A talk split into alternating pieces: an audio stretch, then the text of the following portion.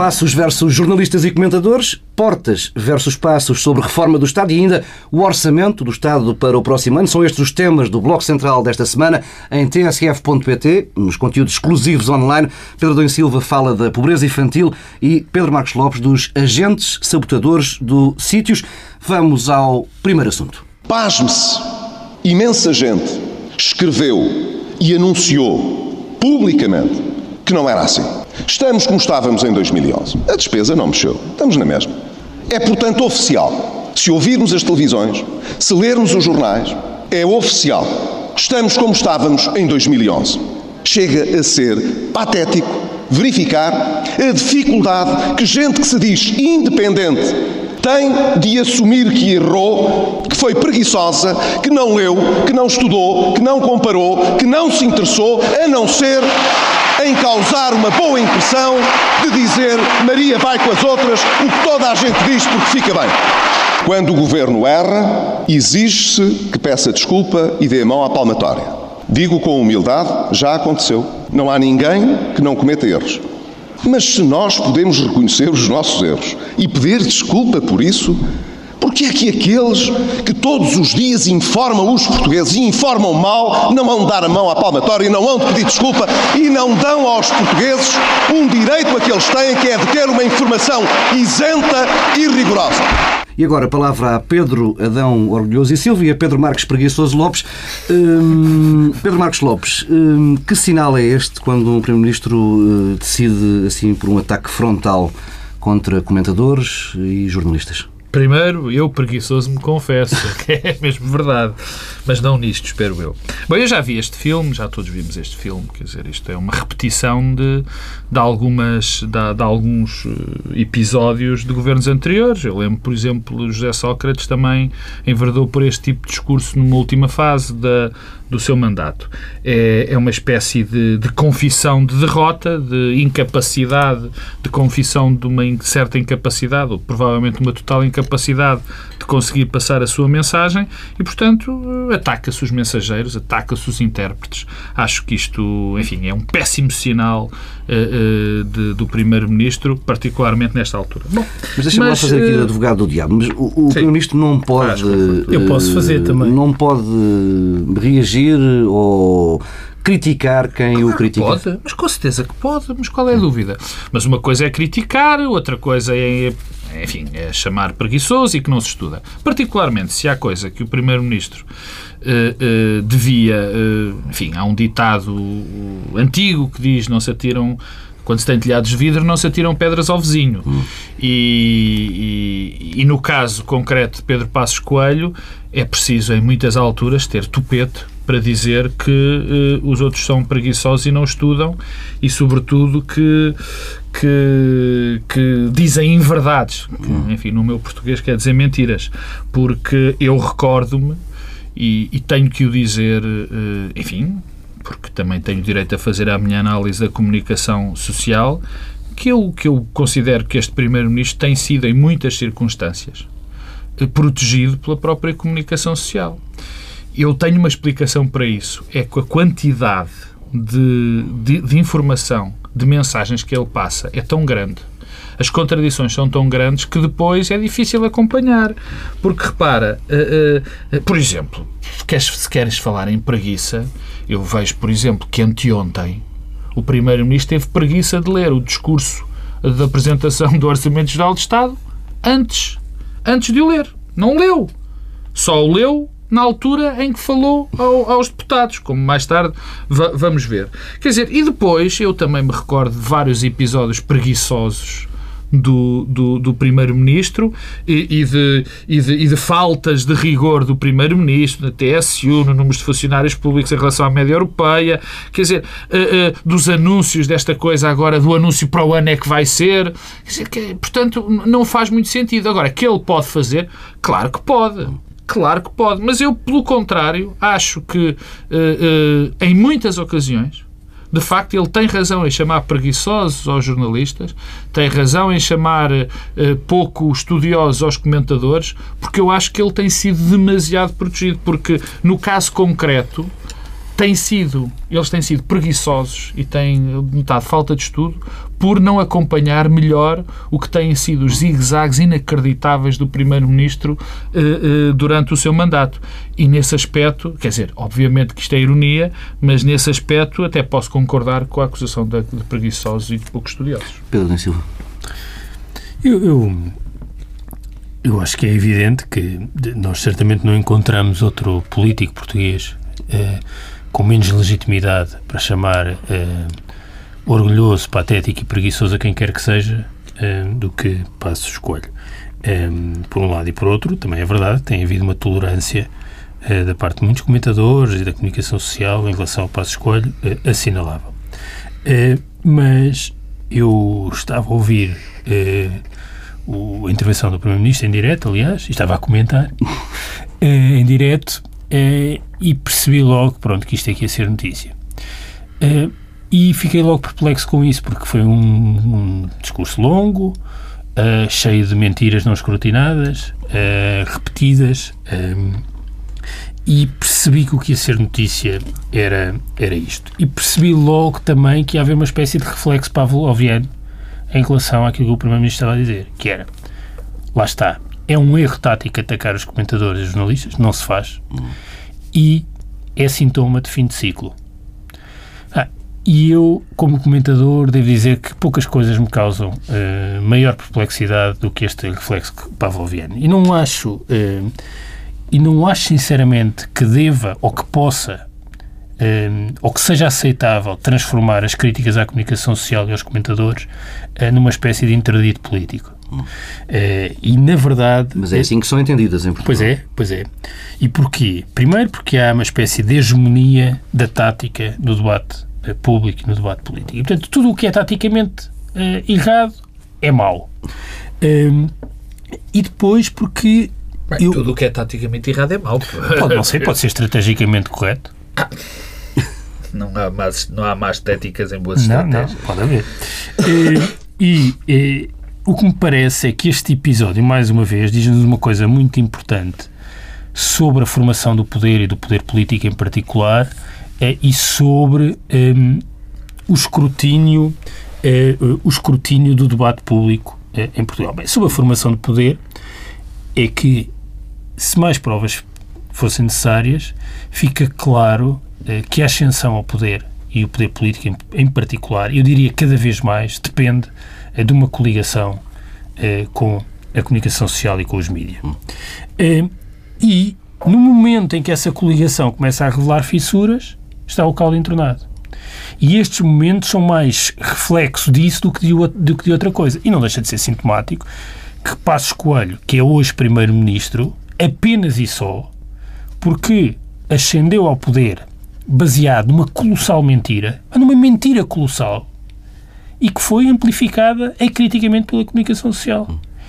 Era indolor o processo de ajustamento, havia uma solução que não implicava aumentos de impostos nem cortes de pensões e salários, todas essas mentiras. Foi isso que tornou eh, Passos Coelho Primeiro-Ministro. E foi porquê? Porque passava bem na televisão. Eu nunca percebi bem porquê, porque, aliás, como se vê mais uma vez nesta citação, estamos perante alguém que tem eh, manifestas dificuldades de expressão oral, quer dizer, utiliza um português rudimentar, eh, mas ainda assim a comunicação social eh, eh, amplificou essa mentira.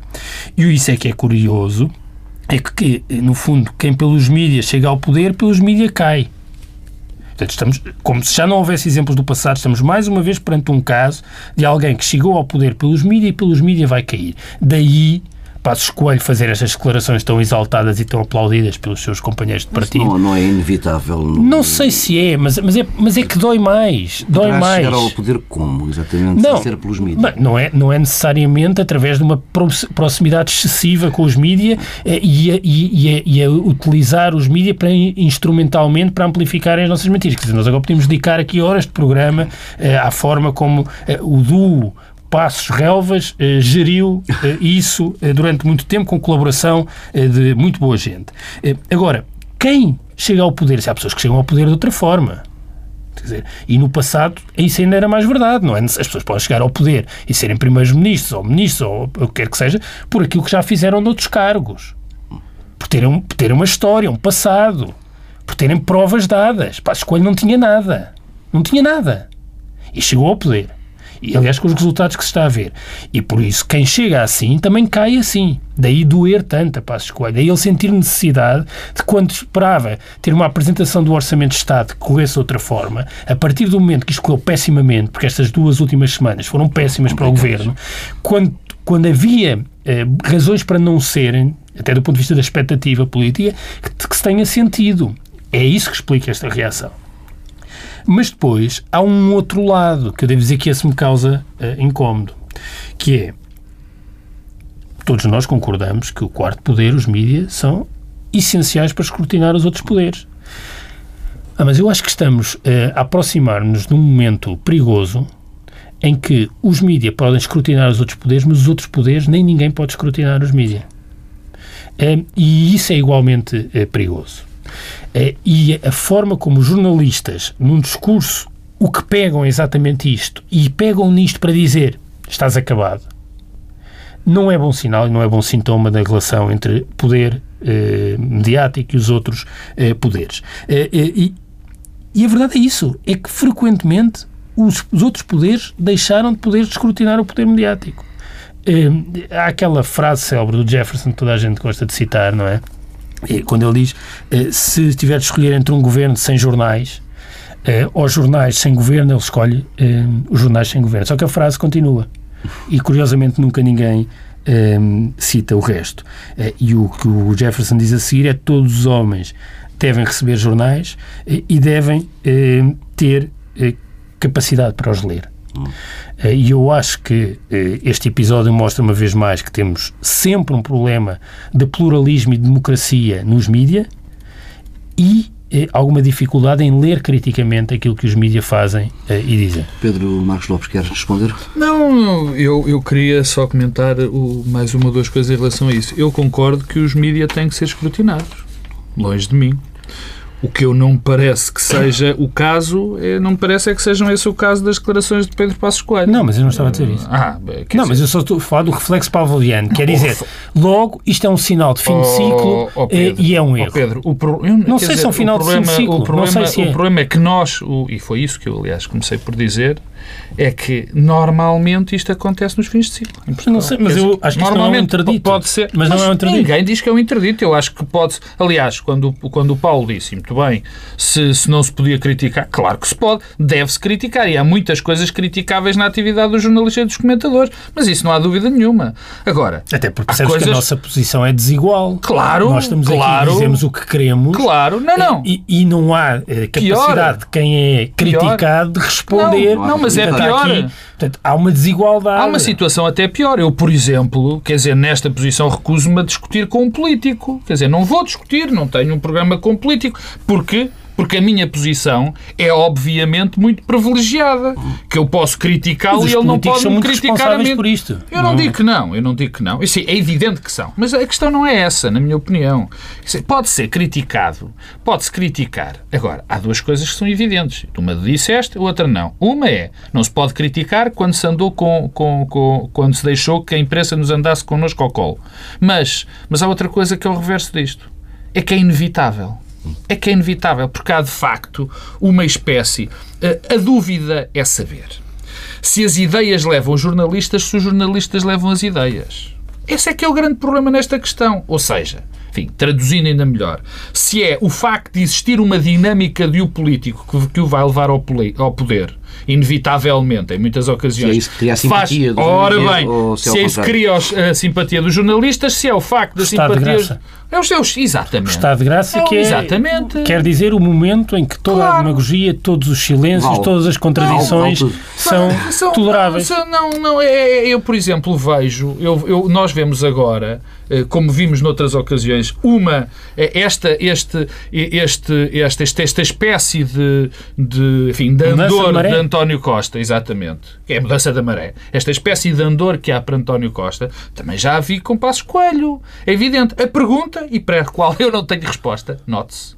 A pergunta para a qual não tenho resposta é esta, repito. Eu não sei se é os jornalistas que levam o, o homem, se é mas é o homem é, que leva o jornalista. Isso, isso, é tudo verdade, ou seja, é uma tendência irresistível, não é? Quer dizer, é como as marés, ninguém pode resistir a, essa, a mudança da maré.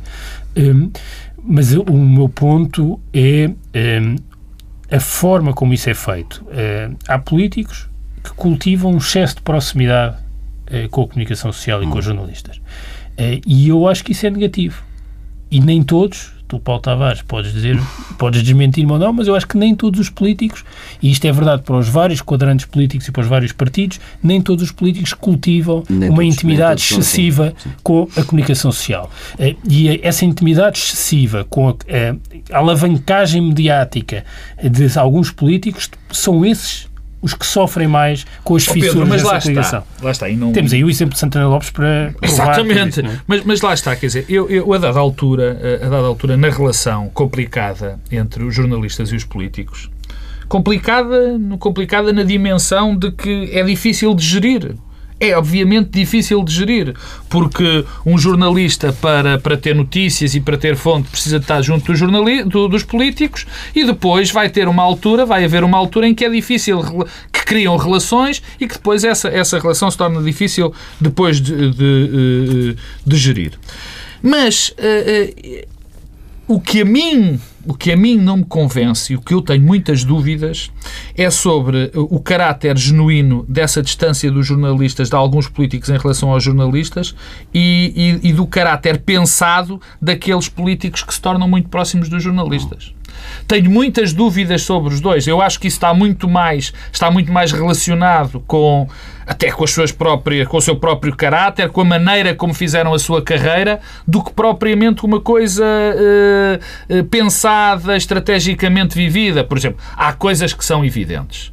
É evidente que quando Pedro Passos Coelho vai ao supermercado em, na Manta Rota e acho, que vai é, a... acho que era em Sintra, o supermercado Manta Rota. Sim, mas esse episódio. Sim, esse, episódio, esse tipo de episódios, claro que isso é uma coisa pensada. Como também há pensado, uh, uh, em algumas ocasiões, uh, políticos que fazem gala de, de dizer que os jornalistas são todos péssimos. Também temos isso. Quer dizer, eu duvido é que seja tudo uh, fruto de uma estratégia? Duvido não, sou capaz de, de o jurar. Vamos avançando para um outro tema que animou a semana, hum, o tema da reforma do Estado, é um assunto cíclico, quase sazonal neste governo.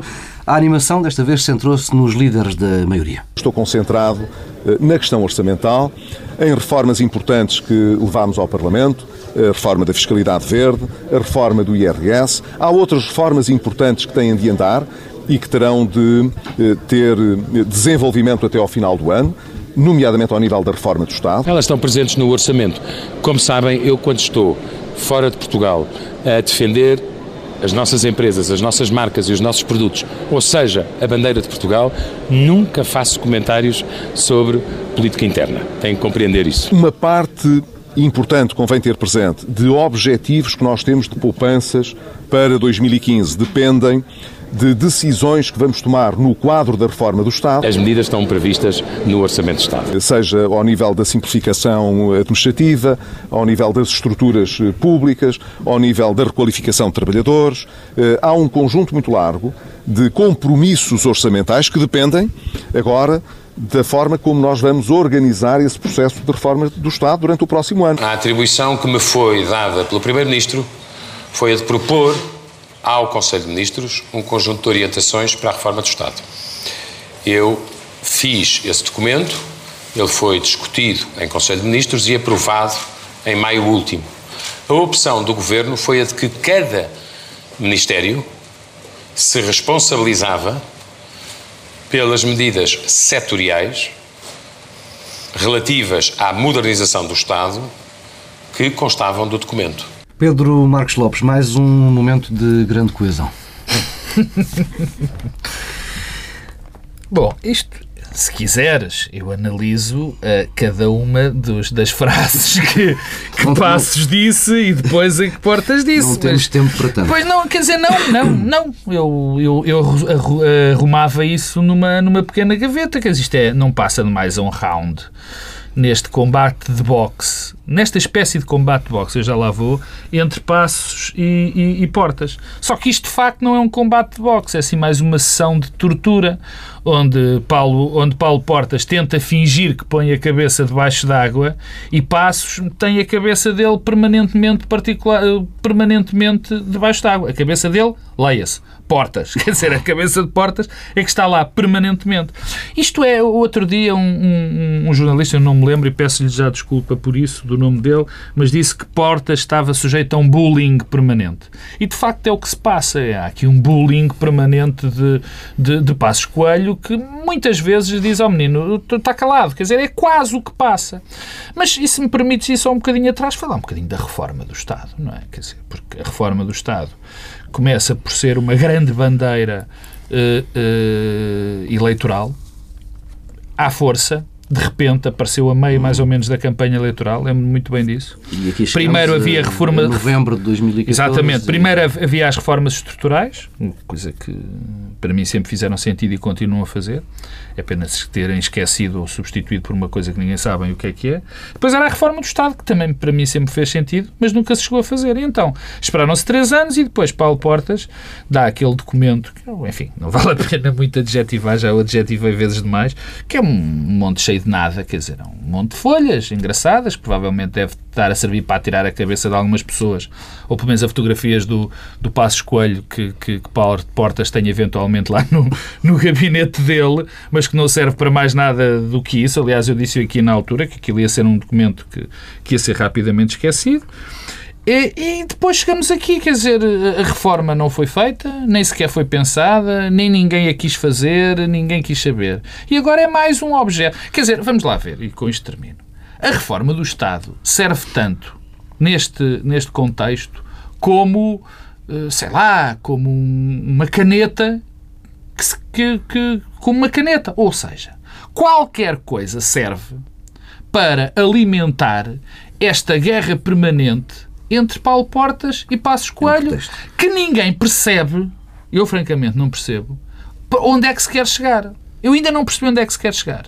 Eu sei que Passos Coelho já provou que apenas quer humilhar Paulo Portas. Isso parece-me claro. E tem conseguido. E tem conseguido permanentemente. Tem conseguido humilhar Paulo Portas. Portanto, tem servido para isso, para humilhar Paulo Portas. Agora, Paulo Portas, das duas, uma, ou reage e às vezes finge que. É lá, é lá a imagem que eu dei, é, é, é está sempre com a cabeça metida, de vez em quando lá consegue esticar um bocadinho. Portanto, não, um bocadinho não percebo o que é que Paulo Portas hum, quer com isto. Francamente, não, não consigo entender. Pedro Silva, há pouco ouvimos o Primeiro-Ministro dizer que, que, houve muita gente que falhou previsões. Ora, nesta nós acertamos. Aqui há meses dizíamos que o Orçamento do Estado para, para 2015 seria um momento de tensão entre os dois partidos e está aí. Tem sido à, sempre. À vista, não é? Todos os anos temos tido um momento de tensão no Orçamento do Estado eh, e depois e Paulo Portas é metido literalmente no bolso por. Oh Pedro, deixa-me só interromper uma coisa. É, é, deixa-me só interromper para dizer uma coisa que já estou há imenso tempo para dizer. Eu ouço sistematicamente dos partidos da maioria, e não só, também de alguns comentadores e jornalistas, eh, com certeza preguiçosos, esta coisa. Quando há coligações entre os partidos, isto acontece sempre. Hum. É bom que saiba que é mentira eu, quer dizer, não conheço coligações. Pelo menos a este nível. É este nível de, de, de, discussão. Portanto, é bom que as pessoas percebam do que é que se está a falar. Discussão de, de notícias colocadas nos jornais com insultos uns aos outros. Não. É, eu, eu, repara, o tema da reforma de Estado é um tema patético, para utilizar o qualificativo que o Presidente, que o Primeiro-Ministro eh, utiliza, porque eh, estamos perante um governo, nós estamos no dia 1 de novembro de 2014 Portanto, o Governo vai fazer quatro anos, que é o tempo normal de uma legislatura, em junho. Em junho. Um, ehm, e eh, no dia 1 de novembro de 2014, o que podemos dizer é que isto é um Governo que não consegue eh, assegurar o normal funcionamento do Estado. Uh, não conseguiram abrir o ano letivo, não conseguiram pôr os tribunais a funcionar, ehm, e isso é, em si, um retrato da reforma do Estado. Ehm, depois, este processo do tema reforma do Estado como é que o tema da reforma do Estado entra? Entra na campanha, mas depois desaparece. Há um dia, os tais improvisos de Passos Coelho, em que o Primeiro-Ministro, não sei se se lembram, é, no Parlamento, o que aliás eram umas jornadas parlamentares, parlamentares diz temos de fazer uma reforma do memorando. Passado umas horas, a reforma do memorando passou a reforma do Estado. E o FMI faz aquele documento para a reforma do Estado. Que gera-se um enorme ruído, porque é aí que aparecem os 4 mil milhões de cortes. E entre, em, entre a quinta e a sétima E aparece um momento de tensão entre PS e PSD, momento de grande tensão entre PS e PSD, e aparece o guião para a reforma do Estado de Paulo Portas. Bom, tudo isto em que é que se traduziu? Em nada. E na parte em que se traduziu em alguma coisa foi incapacidade de pôr o Estado a funcionar regularmente. Que no dia 1 de novembro de 2014 o Governo, ainda neste ping-pong entre o Primeiro-Ministro e o Vice-Primeiro-Ministro, sobre quem é que tem responsabilidade sobre a reforma do Estado, o que é a reforma do Estado e que afinal é uma coisa que está no orçamento para 2015 e que agora é que vão fazer e ainda vão pedir ajuda aos outros partidos para se coligarem para a reforma do Estado. Quer dizer, é um sinal, quer dizer, é um, é um retrato perfeito do que têm sido estes anos. E, na verdade, remete para aquilo que é um problema, uma espécie de pecado original, e que é uma interpretação muito divergente sobre o sentido político destes anos entre PSD e CDS. O ponto de viragem, o momento de viragem, o orçamento de 2015, todas as discussões orçamentais têm em si esta ideia do CDS. Acha que é preciso conferir um sentido e uma esperança ao pós-Troika eh, e dizer valeu a pena e agora temos de inverter e dar um sinal de mudança. E Pedro Passos Coelho que acha eu não posso mudar. E não é por convicção, quer dizer, esta ideia que Pedro Passos Coelho é um estadista, não é convicção nenhuma, é só por nisso Pedro Passos Coelho, essas coisas Pedro Passos Coelho percebe é que se mudasse agora, seria o fim dele político. A imagem de Pedro Passos Coelho ficou associada à austeridade, Nem à é uma questão de instinto nunca, político. Pedro Passos Coelho nunca vai querer dizer instinto político no sentido da sobrevivência, sim, né? na sim, sua viabilidade sim. política individual. Pedro Passos Coelho não vai querer ficar colado à ideia de que afinal eu afrouxei, afrouxei na austeridade. Não, pelo contrário. Se fosse preciso, mostrar mais austeridade é a bandeira necessária. Que resta, é, é o que resta. E, portanto, essa é que é a questão. Tudo o resto são eh, sintomas dessa doença interna eh, à coligação. Não, Pedro, mas há uma coisa que doença, não... interna, só tomar, doença interna à coligação que teve novamente, foi, teve uma reedição nesta discussão do Orçamento de Estado, quer no processo que culminou naquele Conselho de Ministros longo e essencialmente no que se passou posteriormente, esta espécie de OPNI, não é? Orçamento Participativo Não Intencional. Eh, foi isso que temos assistido nas últimas semanas. E ainda anteontem com estas declarações da reforma do Estado de Paulo Portas, que afinal são os ministros que têm de fazer. Eu não Pedro concordo com o Pedro no seguinte. Eh, eh, eu não vejo que haja uma uma vontade, ou pelo menos algo que nós consigamos discernir de lógico na linha do, do, do CDS. Não consigo porque uh, para o CDS ser, para nós acreditarmos que o CDS tinha de facto vontade de abrir um novo ciclo, era preciso que tivessem acontecido coisas muito mais relevantes na conduta do CDS dentro da coligação. Quer dizer, eu não posso esquecer de que não houve uma única linha vermelha que não tivesse sido ultrapassada. Não é? Eu não me posso esquecer de que uh, o partido do, do, contribuinte, o partido do pensionista, deixou que todas as suas bandeiras fossem acabadas sem o um mínimo, e vamos lá ver, quer dizer, porque também isso convém olha, e remete-nos também para um bocadinho para a história dos jornalistas e dos comentadores e deles estarem sujeitos a escrutínio ou não escrutínio. Eu, por acaso, estou um bocadinho cansado nesse aspecto, e aí sim mereciam crítica, dos jornalistas que replicam com, uh, uh, comentários feitos em off com o único objetivo de guerras entre dois partidos, particularmente da coligação. Quer dizer, eu não acho Uh, uh, bem, isto é uma crítica tanto a quem faz esse tipo de política como, quem, como aos jornalistas que a, que a transportam. Atenção, particularmente mais até para o tipo de política do que para os jornalistas que querem fazer uma notícia. Quer dizer, e isto não é nada. Eu não posso, nós, nenhum de nós pode, na minha opinião, analisar a conduta política. Convirás que é sempre notícia. Claro, foi, isso que eu acabasse, que acabo de dizer. E é por isso é que eu penalizo é mais os jornalistas. Muito, Bom, mas numa notícia tu é também não notícia. podes, na minha Pronto, eu não queria que a conversa fosse para este lado, mas vou ter que responder. Mas eu também não acho que um jornalista deva fazer uma notícia dizendo uma alguém do CDS disse que aquele tipo era um malandro. Isso não me parece que, que, seja também uma coisa com muita, digamos, e pesando a palavra dignidade. Mas deixa-me mas deixa voltar atrás. A questão do CDS é muito. Eu, eu não posso, se quiser, enfim, pelo menos dentro do meu patamar de seriedade, eu não posso analisar a conduta do CDS na coligação por este tipo de, de, de, de, ditos em off. Não posso. Quer dizer, como não posso também dizer que o CDS daqui a três meses, quando ou seis meses, ou nove meses, quando começar a campanha, dizer, aceitar que o CDS venha dizer que, bom, nós quisemos fazer diferente, mas não nos deixaram. Bem, vamos uh, acelerar, falar finalmente do Orçamento do Estado para 2015. Na quinta-feira, na Assembleia da República.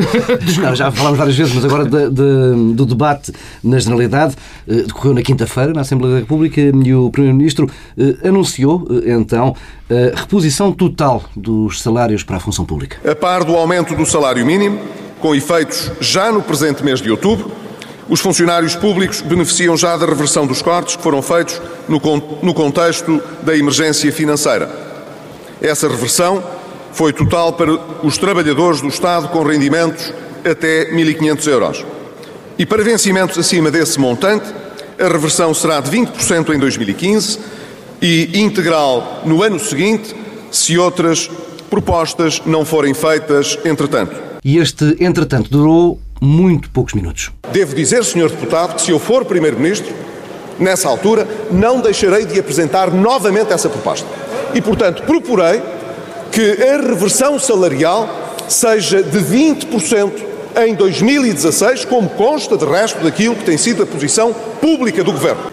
Sim, se for Primeiro-Ministro, irei ser congruente com aquilo que defendi, reposição à razão de 20% ao ano.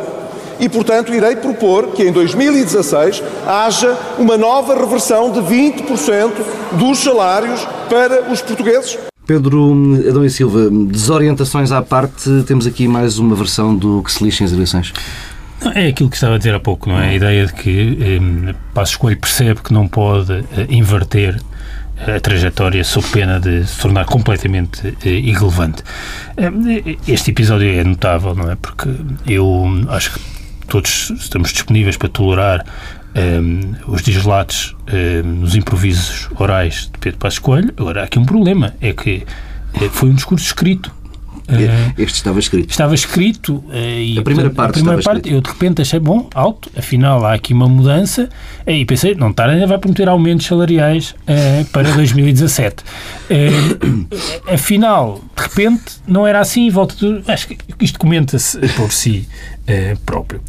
comenta-se a si próprio. a questão é o que isto nos diz também sobre os problemas da, da governação no futuro mas diz-nos de facto alguma coisa também sobre este processo de discussão do orçamento. É que eu estava convencido, estava sinceramente convencido que, por comparação com os orçamentos eh, anteriores, o governo tinha aqui alguma margem de manobra política. Por razões, algumas delas, delas que não são imputáveis ao governo, não é? A reposição das pensões, dos salários. Um, havia aqui algumas boas notícias, vá lá, para serem dadas, um, ou menos más. E, estranhamente, o governo desbaratou completamente esse capital, envolvendo-se nos últimos 10 dias numa sucessão eh, de incidentes e de episódios que chamaram uma vez mais, que se fosse necessário, a atenção para aqui aquilo que é incompetência e impreparação. Um, nada disto precisava de acontecer. Nós não precisávamos ter o episódio da cláusula de salvaguarda, uh, não precisávamos ter uh, as declarações, um, quer dizer, na verdade, quase chocantes que tem, temos assistido em relação ao novo banco e ao BES. Já nos foi dito tudo nos últimos meses sobre isso. Não tinha impacto, não, nem um euro dos contribuintes, não tinha impacto orçamental.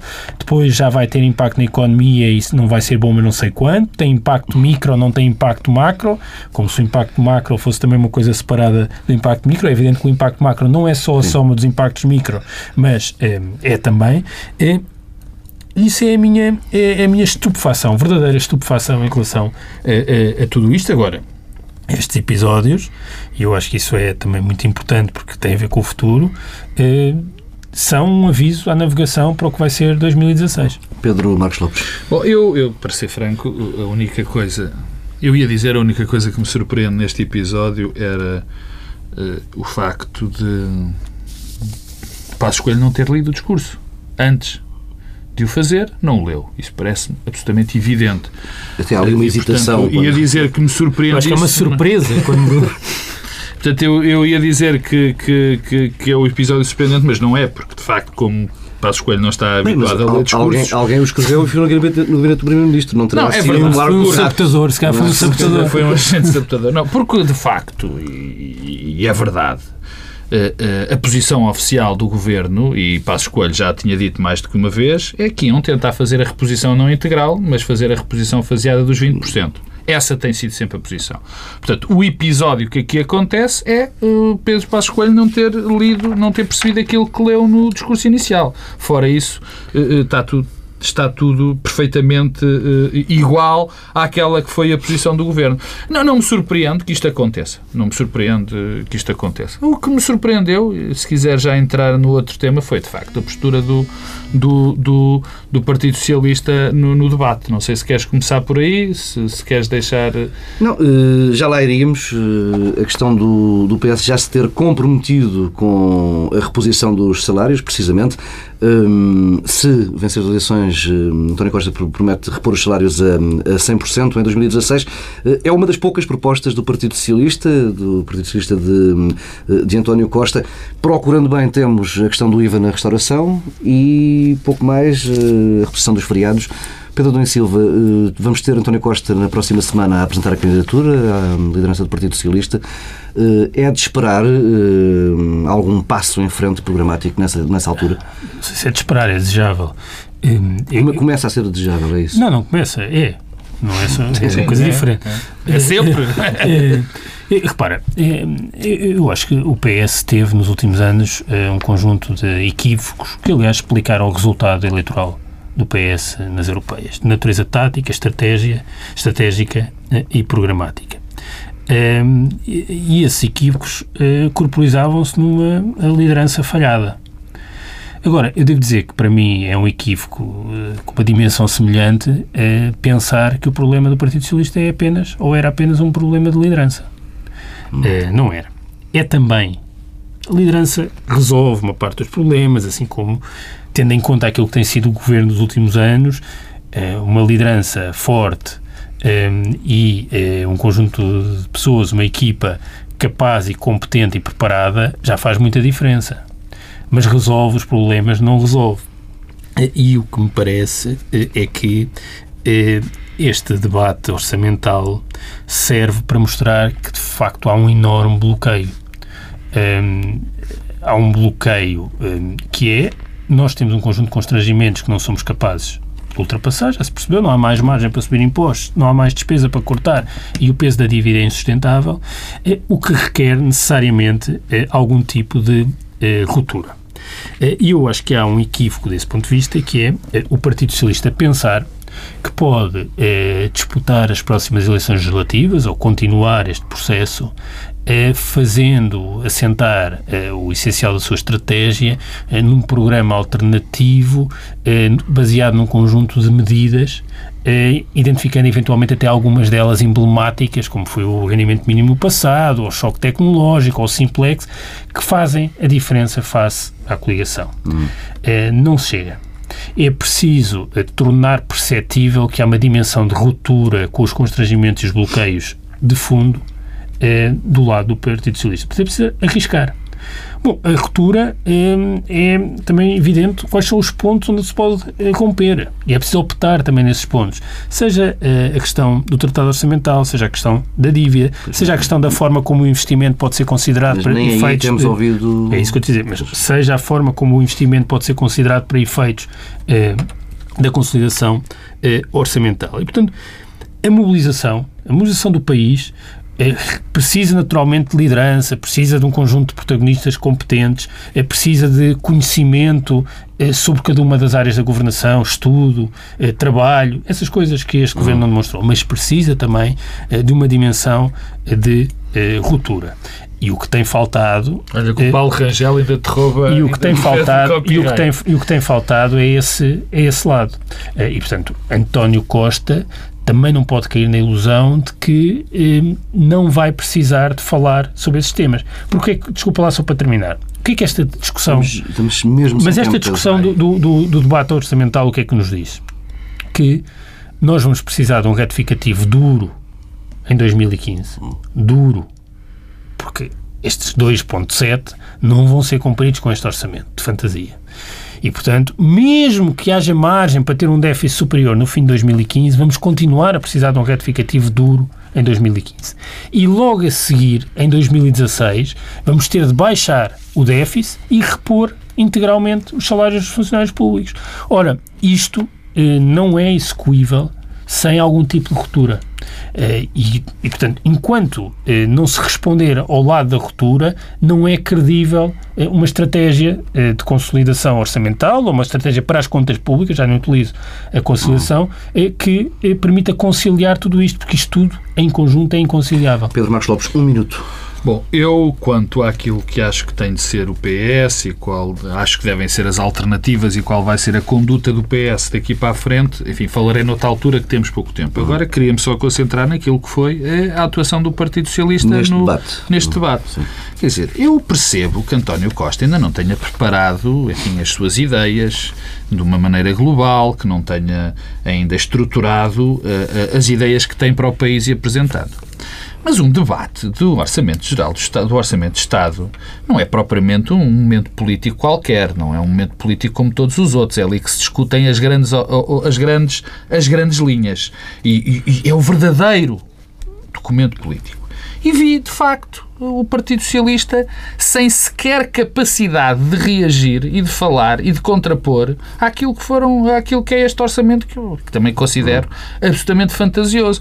Variadíssimas coisas que, olha, lá vamos, comentadores falaram sobre este orçamento, falhas óbvias neste orçamento, perspectivas sonhadoras deste orçamento, coisas concretas. Eu olhei para, para eu assisti ao orçamento e vi o PS dizer nada rigorosamente nada. Foi um vazio completo, quer dizer, a própria primeira intervenção de Ferro Rodrigues, eh, eh, que foi a primeira intervenção, eu achei aquilo de facto de um vazio, de uma incapacidade de fazer oposição ao próprio Orçamento de Estado, que, que de facto não augura nada de bom. Eu só espero eh, e aqui concordo com o Pedro, aliás, já tinha falado isso também, que as pessoas não se. Quer dizer, que a, que a linha de campanha do PS seja, nós vamos ser capazes de abrir o ano judicial e o ano escolar.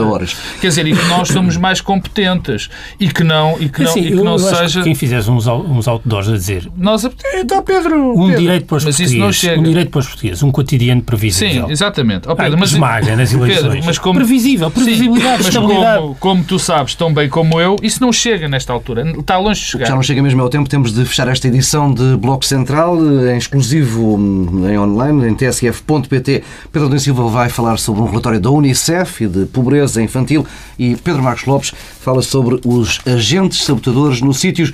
Eh, ficamos por aqui, encontramos-nos para a semana. Pedro Adão Silva, um relatório da Unicef que fala sobre pobreza infantil. E dá-nos um retrato daquilo que se passa, quer dizer, o relatório fala de 560 mil crianças em risco de pobreza e exclusão social. Eu aqui há umas semanas eh, já sublinhei que não há crianças pobres. É isso que eu te quis chamar a atenção. É. Disseste aqui que não, não, não há interessa a pobreza infantil. Não, não, não, não foi isso que eu disse. Interessa muito a pobreza infantil. Sim. Não há crianças pobres. Há crianças em famílias pobres Sim. ou famílias pobres com crianças. Uh, e o que é inaceitável é que uh, uma família ter muitos filhos seja uh, um fator que agrava a pobreza. e o que a Unicef nos diz é que, no fundo, há dois motivos que explicam esta situação uh, e o aumento da severidade e da intensidade da pobreza uh, infantil em Portugal. Aumento do desemprego. Os casais desempregados, o Unicef diz, aumentaram 688% uh, eh, desde outubro de 2010 a julho de 2013 e a diminuição muito significativa, ou corte muito significativo dos apoios às famílias, das prestações sociais às famílias. Um, e diz-nos mais coisas, diz-nos, por exemplo, que nas famílias numerosas, ou seja, com três ou mais crianças, e nas famílias monoparentais, um, o risco de pobreza cresce bastante. Um, e que nós falamos aqui muito da necessidade de alternativas e de um discurso alternativo e de políticas alternativas. Olha, aqui está um caso evidente em que é preciso construir uma alternativa na focalização da pobreza infantil. O discurso genérico sobre o combate à pobreza é muito pouco eficaz. E nós sabemos já até do passado que eh, a focalização das respostas à pobreza eh, tem eh, uma eficácia muito superior. Foi assim nos idosos, em que a pobreza diminuiu entre os idosos bastante em Portugal, quando se deixou de aumentar de forma indiscriminada às pensões mínimas e se focalizou nos complementos. Que é um tema que ainda esta semana, Ainda no, esta no semana- Orçamento do Estado Eu já, eu acho que eu já não sei como é que é possível. Eu não consigo encontrar uma explicação para esta repetição eh, sobre E consegues esse tema. eh, encontrar uma explicação para o PS não tentar sequer Bem, mas eu, eu acho eh, sinceramente que o PS agora já tenta fazer. Eh, Mas não sei porque isto repete. Quer dizer, o, não- o governo continua a repetir aquela mentira e amarrou-se à mentira e daí eh, não sai. Também são os protagonistas eh, particularmente eh, competentes e, e- notáveis, aqueles que em nome da maioria têm falado sobre, sobre esses assuntos. Eh, Mas há esse lado do desemprego eh, e há o lado das prestações sociais. Eu acho que vale a pena as pessoas terem consciência que numa família com zero rendimento, cada criança recebia de RSI eh, em 2009 93 euros. Eh, Com uma majoração para as famílias que tinham mais de três filhos, em que a terceira criança recebia 112 euros. Isto com zero de rendimento, que não é a situação eh, normal. Hoje, cada criança recebe de RSI numa família com zero de rendimento 53 euros. Ou seja, sensivelmente metade. E eu devo dizer que eh, quando eh, nós tivemos esta, já para não falar da questão também dos abonos de família, que eu acho que é uma questão também eh, importante e que aliás também já vem de trás, mas eu acho que quando nós tivemos a semana passada aquela discussão patética, lá está, quer sobre o coeficiente familiar em IRS, eu acho que é uma coisa positiva, um sentido, dá um sinal positivo, mas não abrange as famílias pobres, quer o CAP às prestações sociais. Ora, se nós, por absurdo, eh, tomássemos como compreensível e inteligível aquilo que o Governo se propõe fazer e aceitávamos que havia um teto àquilo que as famílias podiam receber de subsídio social de desemprego, subsídio social de desemprego, estamos a falar destas famílias que ficaram desempregadas, um, e de RSI, o que estamos a fazer é prejudicar objetivo e materialmente as famílias com crianças a cargo. Ou seja, é-nos chamada a atenção que temos um problema seríssimo de pobreza infantil, que tem uma consequência que significa que estamos a reproduzir geracionalmente a pobreza. É isso a pobreza infantil, é a reprodução geracional de po- de pobreza. E que temos um problema seríssimo. E o governo o que se propõe fazer é exatamente estrangular ainda mais as famílias que têm crianças a cargo. Porque o teto às prestações sociais é apenas isso. É tudo o resto igual, quem tem filhos fica numa situação pior do que quem não tem filhos do ponto de vista dos apoios sociais, quando devia ser exatamente ao contrário, coisa concreta. Eu acho que o próximo governo, uma das primeiras coisas que vai ter de fazer é mudar as escalas de equivalência, que é a forma como se calcula as prestações familiares dentro dos agregados familiares, bonificando as crianças. Este, esta inversão em que as crianças foram majoradas, foram, foi diminuído o, o montante de referência, tem de ser invertido e, portanto, eu espero bem que rapidamente seja reposta a escala de equivalência eh, naquilo que tem a ver com as crianças nos agregados familiares pobres. Fica aqui o pré-anúncio de uma medida do. Não, não sei se é pré-anúncio. Não sei, não, não sei se é pré-anúncio. Não o Pedro. Pedro Marcos Lopes, eh, os agentes sabotadores dos sítios. Bom, eu não, não, eu não queria contar a história desde o princípio, mas, enfim... Mas por todos- acaso acho que devias contar, porque há um episódio muito curioso, lamentável, que é quando a Ordem dos Advogados pôs um, anunciou um processo de crime à Ministra ou ao Ministério da Justiça por causa do, do sítio, que era uma Ah, é coisa em verdade, si é verdade, inaceitável. é e portanto não deixa de ser curioso é que a reação legítima e justa de Paulo Teixeira da Cruz em relação a esse processo, Sim. que era um Agora absurdo, agora, replica. seja... Sim, mas não, eu por acaso não ia, não ia falar disso, mas pronto, foi a maneira do Pedro falar e não é do assunto. Bom, eh, eh, todos nós nos lembramos de que, enfim, a suposta reforma eh, ia existir uma suposta reforma judicial eh, com, com a alteração de alguns princípios e, de repente, eh, o sítios eh, eh, crashou, colapsou, colapsou por, enfim, por razões que ainda não estão, ainda estão longe de estar eh, apuradas, mas eh, que parece que o bom senso dirá que não estava preparado para esta reforma que foi, que foi Coisa que, feita. aliás, já tinha sido pré-anunciada. Desde logo não- pelo não, chefe de gabinete foi- da Ministra. foi- não, é? não só foi anunciado pelo chefe de gabinete da Ministra, como foi Ex, também ex-chefe de gabinete da Ministra, como agora nós sabemos que, por exemplo, Maria José Morgado, prevendo que a coisa ia correr mal, pediu para que a parte dela não fosse alterada os sítios. Isto é uma notícia relativamente recente. Bom, e o que é que acontece? Eh, eh, Que, curiosamente, ela teria essa informação parece que é por aí que o processo vai, de dois, de duas pessoas que estavam envolvidas nos sítios, que por acaso tinham ido trabalhar para o próprio dos sítios. Bom, era esta mais ou menos a história. A história depois corre daí, eu penso eu. O que é que acontece? Acontece que tinha que se arranjar, isto é a minha leitura, um bode expiatório para o problema dos sítios. E então, quem é que serviu de bode expiatório foram dois agentes da Polícia Judiciária que estavam destacados para os sítios.